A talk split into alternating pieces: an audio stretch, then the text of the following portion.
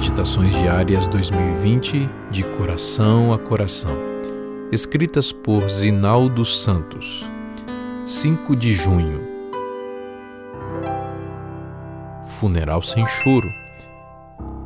Ele era da idade de 32 anos quando começou a reinar e reinou oito anos em Jerusalém. E se foi sem deixar de si saudades. Segundo Crônicas 21, 20. Não me lembro de ter ouvido falar nem de ter assistido a alguma cerimônia fúnebre em que as faltas da pessoa falecida tivessem sido destacadas pelos oradores. Elas podem até ser amplamente conhecidas, mas o bom senso manda que se realce aspectos positivos.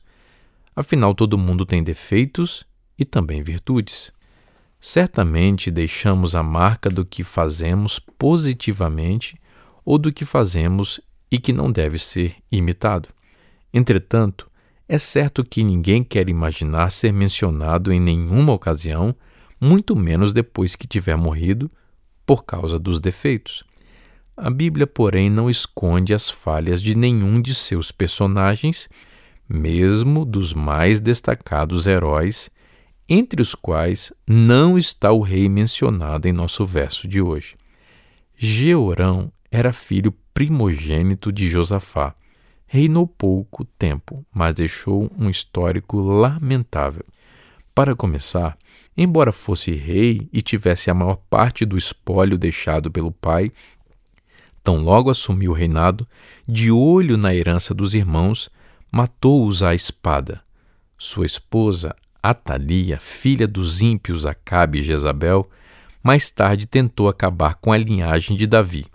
Georão rejeitou as advertências de Deus e promoveu a decadência moral e espiritual dos moradores de Jerusalém e de Judá. Finalmente morreu acometido de uma terrível enfermidade que deixou suas entranhas expostas. De acordo com o costume da época, os reis, ao morrerem, eram colocados em uma sepultura especial em um local chamado Sepulcro dos Reis. Não foi esse o caso de Georão.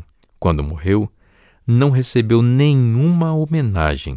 O povo não lhe queimou incenso, ele não foi sepultado no sepulcro dos reis, e o cronista diz a respeito dele que se foi sem deixar de si saudades. Em contraste, Ezequias foi sepultado na colina onde estão os túmulos dos descendentes de Davi. Todo Judá e o povo de Jerusalém prestaram-lhe homenagens. Não é pecaminoso desejar ser estimado, mas isso é resultado do bem que a pessoa espalha, do amor e perdão que reparte, da acolhida que oferece e do serviço prestado com altruísmo e lealdade. Acima de tudo, é importante que sejamos conhecidos e lembrados por nossa fidelidade a Deus. Sou Vinícius Mendes, editor na CPB.